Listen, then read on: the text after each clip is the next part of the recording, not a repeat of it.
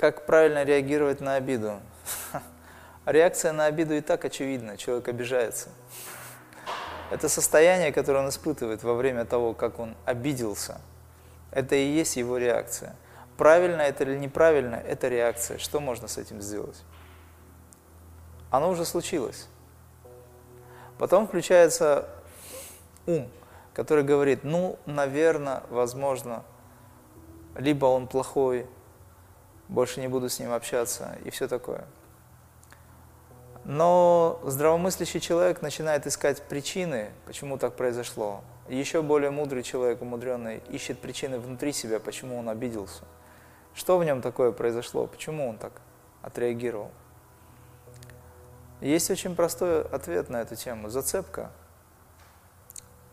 То есть мы не получили то, чего ожидали. Система ожиданий не сработала, и мы обиделись.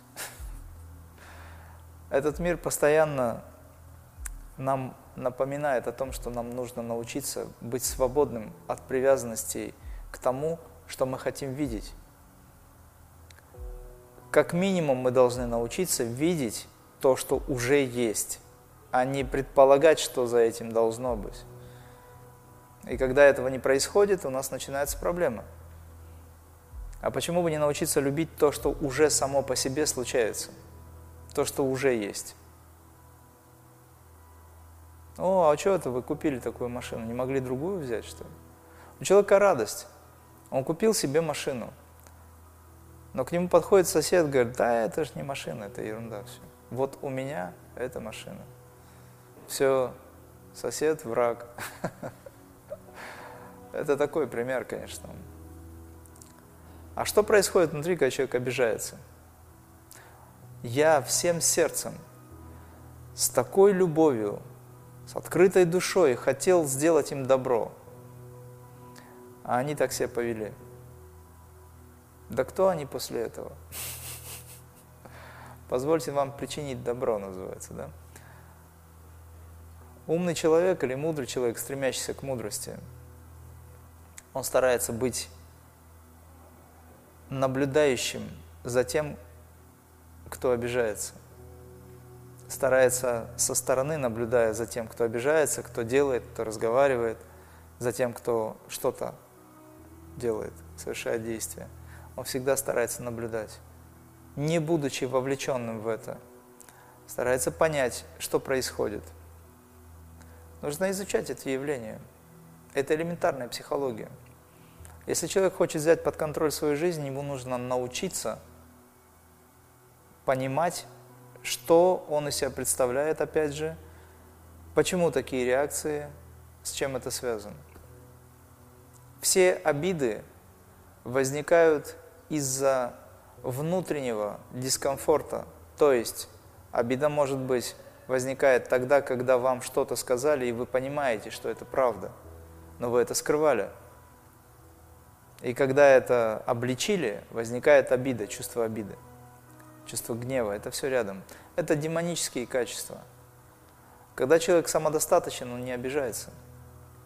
Когда он понимает всю иллюзию этого мира, и когда он не уделяет слишком большое внимание этому миру, поскольку этот мир есть игра Бога, это всего лишь кино.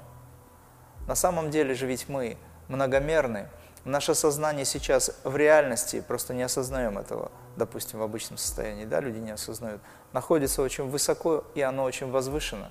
Тогда кто на кого там обижается? Но здесь, отождествляя себя с физическим телом, с амбициями, с эго, мы находим очень много причин для обид и для того, чтобы не быть в единстве. И сама система так устроена. Поэтому что делать? Заниматься духовной практикой, подниматься над этим, не привязываться, научиться быть свободным. Как я уже говорил, есть хорошо, нет, еще лучше.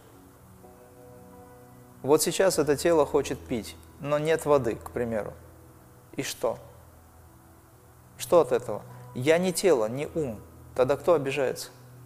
Если я не тело и я не ум, если эту концепцию для себя осознал раз и навсегда – Если я понимаю, что я атман, атман самодостаточное нечто, вечное, неделимое, всегда существующее в самом себе, ни в чем никогда не нуждающееся, потому что оно вечно, самодостаточно.